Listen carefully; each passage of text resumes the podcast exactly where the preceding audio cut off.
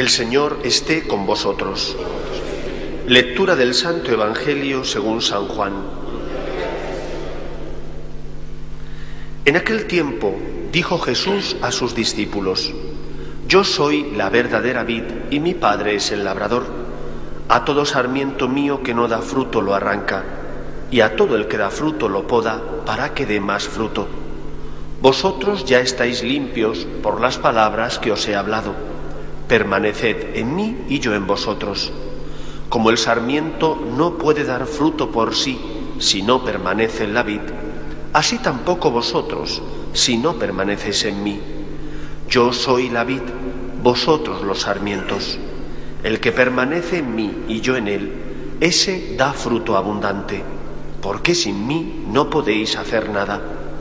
Al que no permanece en mí lo tiran fuera como el sarmiento y se seca.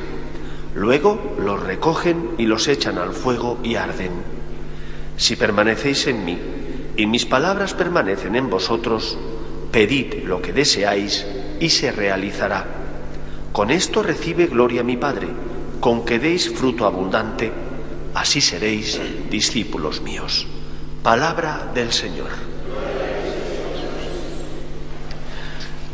El ejemplo que pone el Señor de la vid y de los sarmientos era fácilmente comprensible por aquella gente a la que hablaba, porque eran agricultores y la viña es uno de los productos tradicionales del Mediterráneo.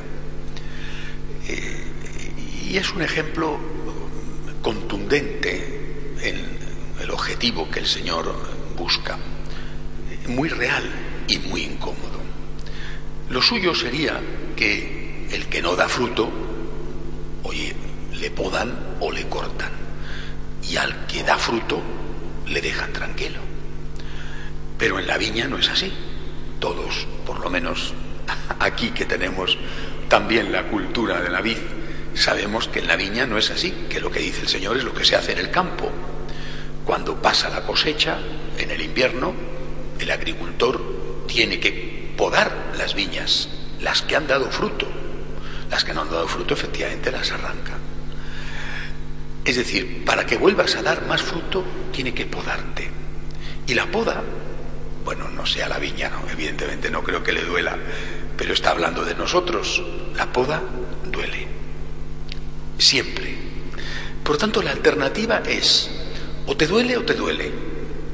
No es una alternativa muy halagüeña. o te duele o te duele.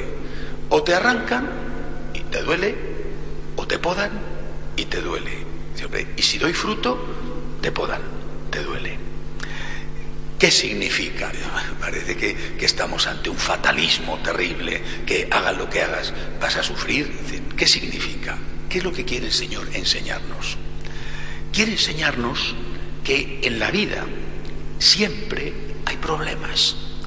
Esta es una lección que deberíamos haber aprendido ya en la infancia y que el hombre de hoy se niega a aprender. ¿Tienes problemas? ¿Estás vivo? ¿Estás vivo? Tienes problemas.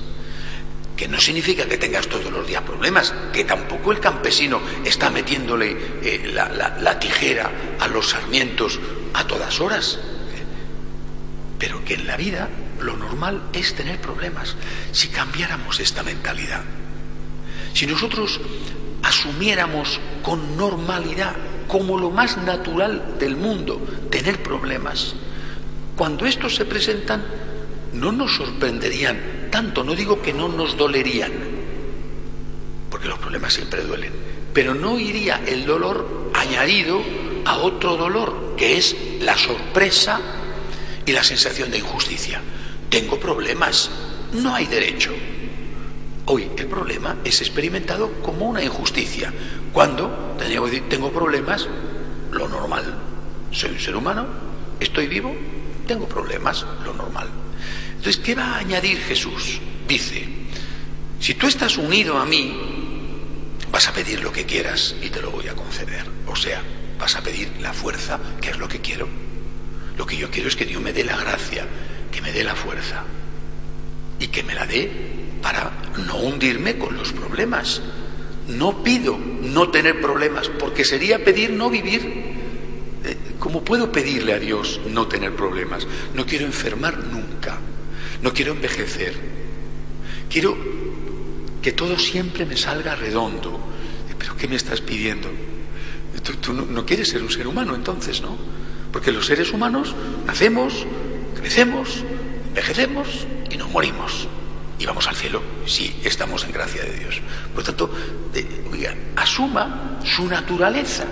Repito, el hombre de hoy no quiere asumir que es un ser humano, quiere ser un Dios. Un Dios mítico, ¿eh? de los que vivían en el Olimpo ¿eh? sin hacer nada y disfrutando de todos los placeres. Eso simplemente, ese tipo no existe. Por tanto, pidámosle al Señor que nos dé la fuerza, la sabiduría, la gracia, la misericordia. Eh, claro que tenemos el derecho de decirle si es posible que pase de mí este cáliz, es decir, Señor, te suplico que este problema se resuelva, o ayúdame, Señor, a resolverlo, por supuesto. Pero después tenemos que decirle, Padre, que se haga tu voluntad.